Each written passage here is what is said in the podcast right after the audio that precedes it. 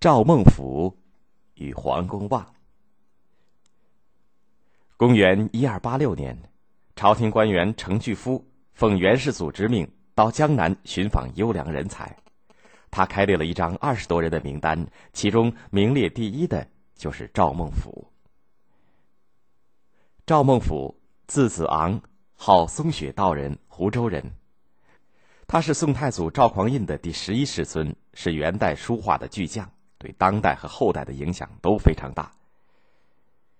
赵孟俯的书法师承王羲之父子，楷行草隶篆个体都擅长，字体秀美遒丽，被称为赵体。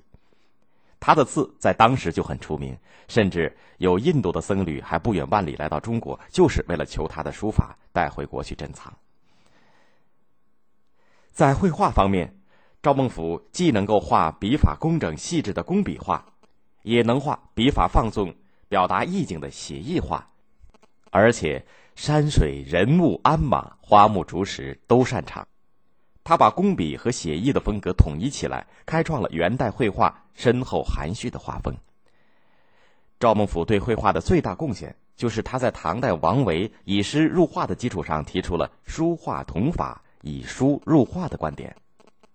他认为，书法和绘画的原理法则是相同的，因此书法的技巧也可以运用到绘画当中去。比如说，书法当中的飞白法，是一种枯笔露白的技法。如果用来画石头，就可以增加石头的质感。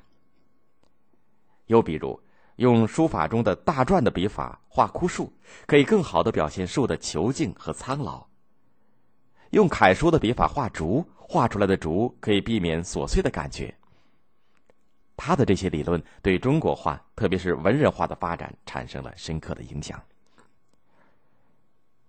除了书画，赵孟俯的诗文也很出色。元仁宗曾经把他比作唐代的李白，宋代的苏轼。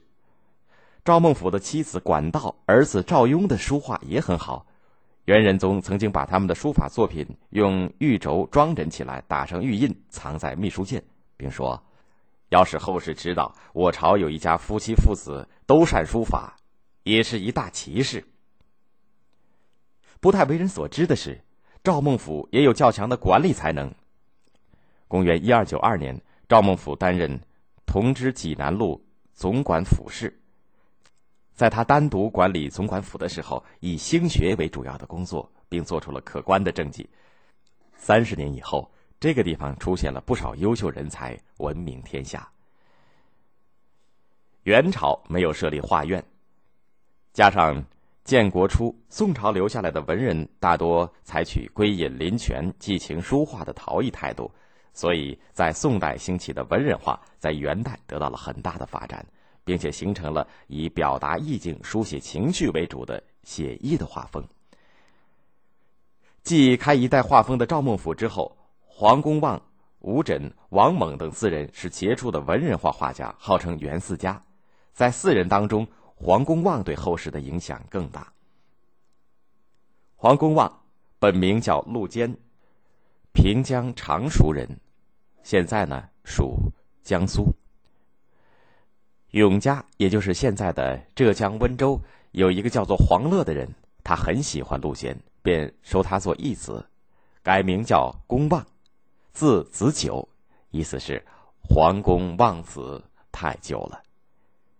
黄公望曾经在大都任过书吏，但是因为上司贪污，他受连累被抓进了大牢。出狱后，黄公望已经四十七岁了，他从此断绝了做官的念头，开始了隐士的生活，基本上过着云游四方的生活。黄公望善于画山水，他的山水画是向大自然学来的。黄公望在家乡的时候，每天带一壶酒，坐在湖边看云霞的变化，研究湖水的波纹。有时他一整天都在丛林乱石当中行走，或者坐在竹林里，别人也不知道他在干什么。有的时候，他走到大河的汇合处，观察急流巨浪，即使下雨也不去躲避。每次外出，黄公望的皮带当中总是放着画笔，看见好的风景、奇特的树木，就马上画下来。黄公望的山水画当中，最出名的就是他晚年所作的长卷。《富春山居图》，作画的时候，他已经七十八岁高龄，正在富春山隐居。他画了三四年，才完成了这幅代表他最高成就的作品《富春山居图》，为长卷，高三十三厘米，长达六百三十六点九厘米。画卷描述富春江一带初秋的景色，画面上山峰起伏，临港蜿蜒连绵，江水如镜，境界开阔辽远。几十座山峰，一峰一种形状，几百棵树，一棵一个姿态，变化无穷。后人把它誉为画中之《兰亭》，并认为它的价值能与王羲之的《兰亭序》相提并论。《富春山居图》段段有景。步步可观，笔墨洗练，淡逸雅致，被历代收藏家视为珍品。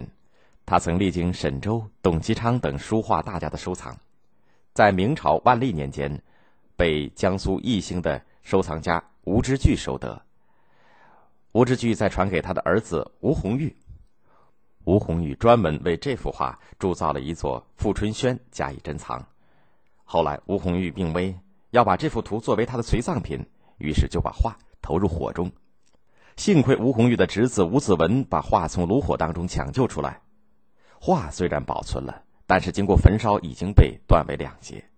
前段仅长五十一点四厘米，于一九三八年被画家吴湖帆购得，经过他的重新装裱，被人命名为《圣山图》，现在藏于浙江省博物馆。后段《富春山居图》现在藏于台湾省台北市的故宫博物院里。